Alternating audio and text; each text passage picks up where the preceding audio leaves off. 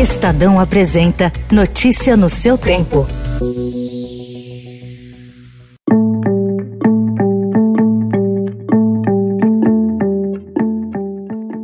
Segunda turma do STF garante a Lula acesso a diálogos da Lava Jato. Pois aqui o inconformismo veiculado pelos peticionantes não se refere a conversas privadas, mas ao revés, a diálogos travados por membros do Ministério Público entre si e com certo magistrado acerca de investigações e ações penais em pleno exercício das respectivas atribuições e em razão delas. Por 4 a 1, o Supremo Tribunal Federal confirmou o compartilhamento com a defesa do ex-presidente do material apreendido na Operação Spoofing. A investigação mirou o grupo de hackers que invadiu celulares de autoridades, entre elas o então juiz federal Sérgio Moro e procuradores que atuaram na Operação Lava Jato em Curitiba. Nos bastidores do STF, a sessão foi vista como prévia do julgamento da suspeição de Moro.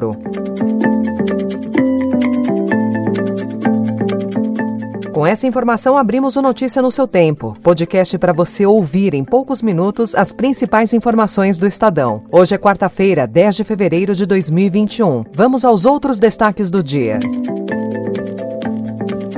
Governo cogita imposto provisório para bancar auxílio emergencial. Grupo técnico que estuda a retomada do benefício trabalha com algumas alíquotas para a reedição de um tributo nos moldes da CPMF. Vice-presidente Hamilton Mourão foi excluído de reunião ministerial ontem no Planalto. O senhor está incomodado com essa situação? Não, não estou incomodado, não. Em entrevista ao Estadão, o ministro Luiz Eduardo Ramos, da Secretaria de Governo, articulador político do Planalto, diz que não se envergonha da aliança de Jair Bolsonaro com partidos do Centrão.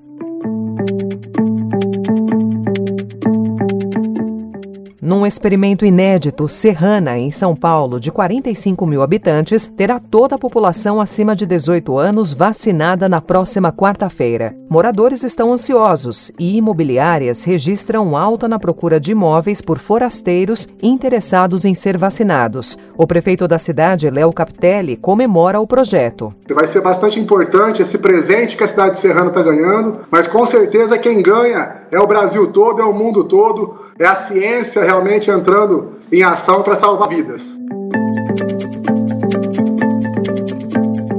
A dança brasileira perde sua grande criadora. Quando eu era pequenininha e eu via as pessoas dançando, os bailarinos, eu achava uma coisa deslumbrante. E esse movimento então me levou a querer dançar, a querer ser uma bailarina, a querer extrapolar, a querer que o meu físico, que o meu ego tivesse uma liberdade maior. Marilena Ansaldi, primeira bailarina do Municipal, artista do Bolshoi, aliava técnica e sensibilidade. Notícia no seu tempo. As principais notícias do dia no jornal O Estado de São Paulo.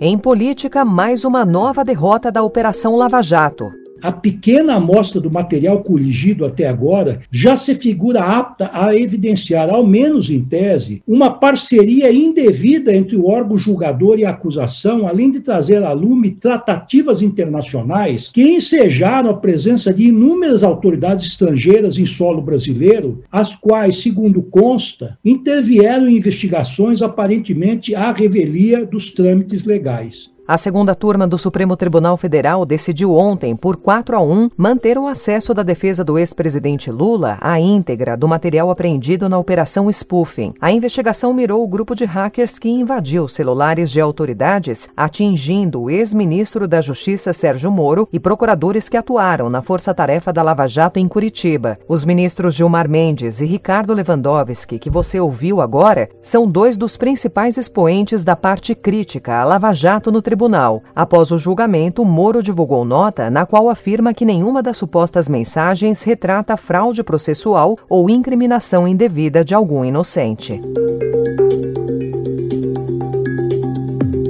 Responsável pela articulação política que entregou o comando do Congresso a aliados do Planalto, o ministro Luiz Eduardo Ramos, da Secretaria de Governo, reagiu ontem a críticas sobre a aliança do presidente Jair Bolsonaro com o Centrão. Ao Estadão, ele disse que não se envergonha e afirmou que os militares entendem a aproximação. Não, não fui convidado, não fui chamado, né? Então acredito que o presidente julgou que era desnecessária a minha presença. Só isso. Em mais um sinal de distanciamento com o presidente Jair Bolsonaro, o vice-presidente Hamilton Mourão foi excluído ontem de uma reunião no Palácio do Planalto com 22 dos 23 ministros. Apenas Fábio Faria, das Comunicações, não participou por estar viajando.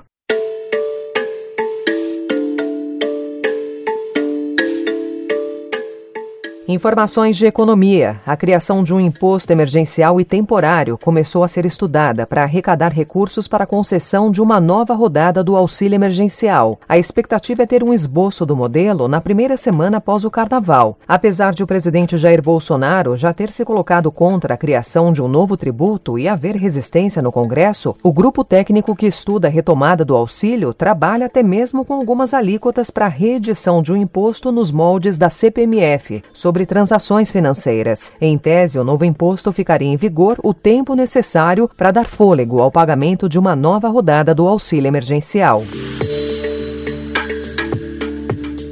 Com a conta de luz mais barata do que no fim de 2020, a inflação teve um alívio nesse início de ano, mas os preços dos alimentos seguem pressionados, ameaçando o poder de compra dos brasileiros ao longo do ano, mostram dados divulgados ontem pelo IBGE. O IPCA, que é o indicador oficial de inflação do país, subiu 0,25% em janeiro, abaixo do ritmo de dezembro, 1,35%, e com a variação mais comportada desde agosto passado. A Agência Nacional de Energia Elétrica propôs ontem a devolução de pelo menos 50 bilhões de reais em impostos que foram cobrados acima do patamar correto. A ideia é que o ressarcimento seja feito aos consumidores por meio do abatimento nos reajustes das tarifas em até cinco anos. Notícia no seu tempo.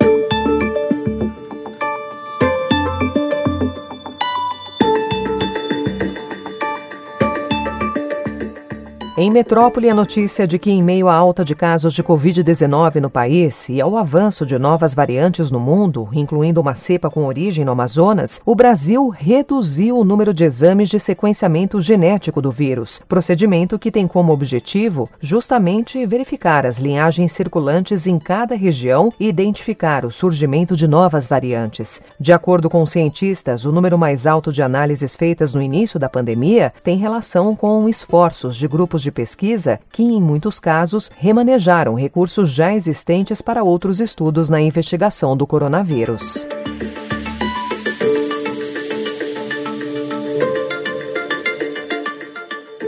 As defensorias públicas do Amazonas e da União ingressaram com ação na Justiça Federal para obrigar o governo federal a comprar novas doses de vacinas contra a Covid-19 para Manaus e sete municípios do interior do estado no prazo de 30 dias. O objetivo é formar uma barreira epidemiológica para que a nova cepa do coronavírus não continue a se espalhar pelo Brasil.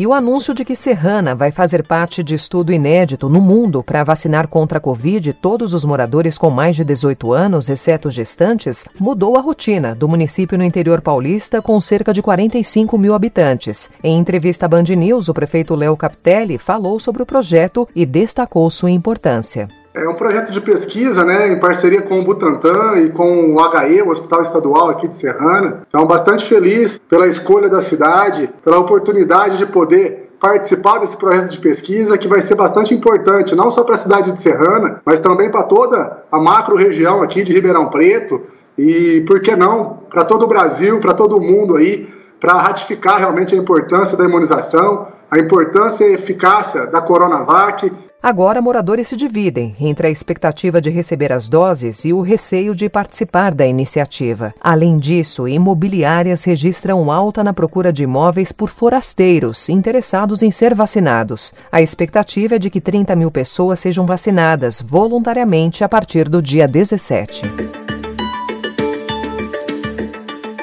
Ainda em metrópole, mais de 100 crianças por semana estão sendo internadas em hospitais do Reino Unido com uma síndrome rara que está aparecendo semanas após serem infectadas pelo novo coronavírus, segundo informações do jornal britânico The Guardian. Trata-se da síndrome inflamatória multissistêmica pediátrica. Pediatras brasileiros ouvidos pelo Estadão avaliam que ainda é necessário estudar as causas do aumento de casos e se essas infecções são uma tendência em outros países.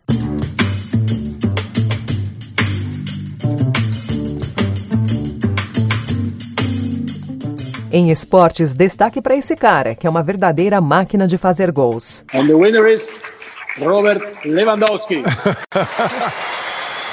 Robert Lewandowski deve estar causando inveja a vários dirigentes de times brasileiros. E não exatamente pelo fato dele ter sido escolhido pela FIFA o melhor jogador do futebol mundial, mas pelo principal fator que levou à escolha. Sozinho, ele tem média melhor na temporada do que sete equipes da edição 2020 do Brasileirão. Disputar o terceiro lugar no Mundial de Clubes pode parecer decepcionante, mas para o Palmeiras o jogo de amanhã contra o Al Ahly do Egito vale uma boa recompensa. Se vencer, o clube vai receber da FIFA a premiação de 13 milhões e meio de reais. Em caso de derrota, voltará para São Paulo com quase 11 milhões de reais pelo quarto lugar. Do gramado para a pista. Acelera aí.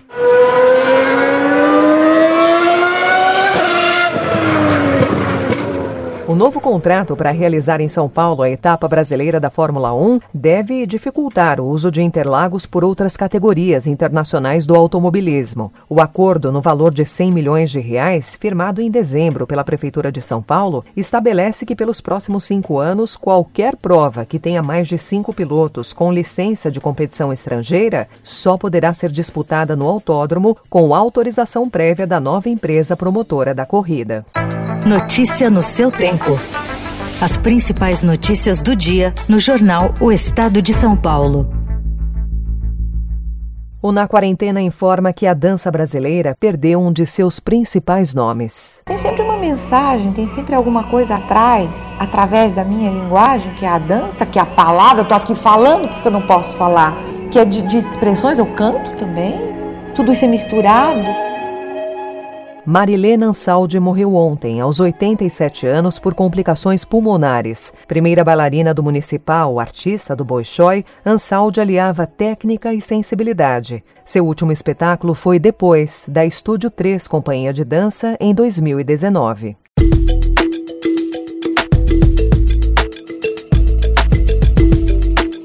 Para relaxar e esquecer um pouco a rotina do dia a dia, dicas para quem procura fazer um bate-volta em locais próximos à capital paulista durante o carnaval. Para quem curte aventura, as volumosas corredeiras do Rio do Peixe são perfeitas para rafting e canoagem em socorro. É fã de vinho? Uma boa opção é o Roteiro do Vinho de São Roque. E para você que prefere voar de balão, ele é a principal atração de Boituva. Mas tem que madrugar, as saídas são antes do sol nascer. E se a sua intenção for se refugiar em meio à Mata Atlântica, o Parque das Neblinas é uma alternativa, na divisa de Mogi das Cruzes e Bertioga. Para encerrar, artesanato. A tradicional feira de Embu das Artes conta com 480 expositores. Então, pé na estrada, mas não se esqueça do álcool gel e das máscaras para trocar ao longo do dia. O Notícia no seu tempo de hoje fica por aqui. Teve apresentação e roteiro de Alessandra Romano, produção e finalização de Mônica Herculano. O editor de núcleo de áudio é Emanuel Bonfim. Obrigada pela sua companhia e até amanhã. Você ouviu Notícia no seu tempo.